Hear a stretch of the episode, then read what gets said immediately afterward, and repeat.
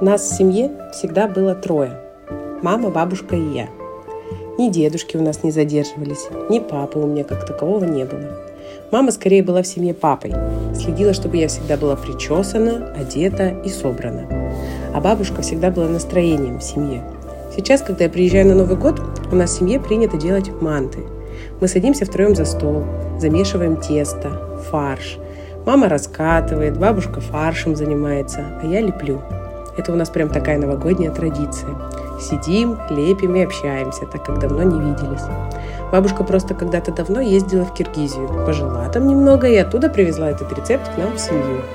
Я с бабушкой всегда делилась тем, чем сложно было поделиться с мамой. Например, первые мальчики. Она всегда как будто бы давала взрослые советы.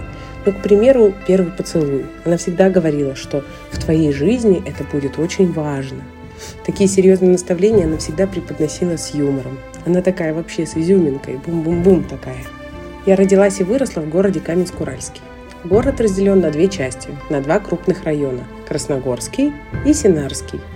Бабушка живет в Красногорском, а недалеко от нее район 10 километр. Там железная дорога проходит в сторону Челябинска. Рядом с ней моя бабушка и работала. Она всю жизнь у меня работала на складе кладовщиком. Она принимала вагоны. Знаете, были раньше такие женщины красивые, в туфлях, как принимали вагоны. Вот такая моя бабушка и была. Командирша – Командование у нее от этого и осталось. Вот тут пропылесось, вот там протри, вот тут прибери. Из-за своей работы у нее довольно громкий голос. Сами представляете, как на складе бывает шумно. И вот эта манера до сих пор осталась. Даже когда по телефону мы с ней разговариваем, она кричит, хотя и слышит хорошо. 1 января мы всегда ездили на горки. У нас в городе всегда несколько елок. И мы по этим елкам устраивали такой маршрут. Садились, ехали на одну елку, катались с горки, затем ехали на другую. Домой возвращались только вечером. Приходишь весь измотанный, а бабушка что-нибудь вкусное приготовит, выпечку какую-нибудь. У нас в городе все делает и администрация, и какой-нибудь завод. Вот, например, в Синарском районе были самые крутые горки. Там горки прям высокие, огромные, очереди на эти горки. Богатые, короче, горки там. А на Чкаловском районе, наоборот, все маленькое, потому что людей мало живет. Елка маленькая, аккуратная, и горки такие же. В силу своего характера я всегда дружила с мальчиками. У меня редко были подруги-девочки. Сколько раз я разбивала лицо на этих горках, потому что мальчики не девочки. Мы там и боролись, и дрались. Я помню, как я бровь разбила и боялась домой идти. Боялась, что не выпустят меня больше. Мы разные игры придумывали, не просто катались, прятки были, например. Бабушка всегда была моим Дедом Морозом. Как это я потом узнала. Папа с нами не жил, дедушка тоже. Мама на работе всегда, кто-то же должен работать. И вот в детстве лет в шесть я очень мечтала получить дисковой плеер. А с деньгами было туго. Ну, понятно почему.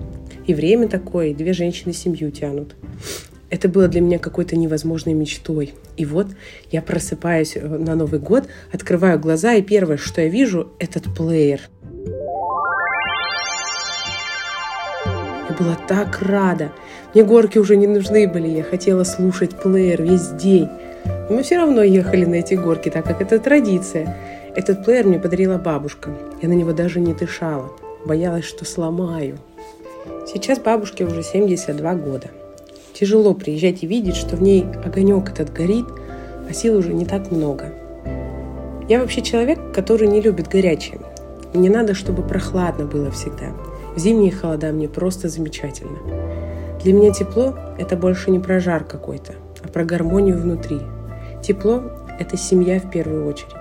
Когда, например, мы сидим, манты лепим, по телевизору «Привет, Андрей» идет, бабушка такое очень любит смотреть.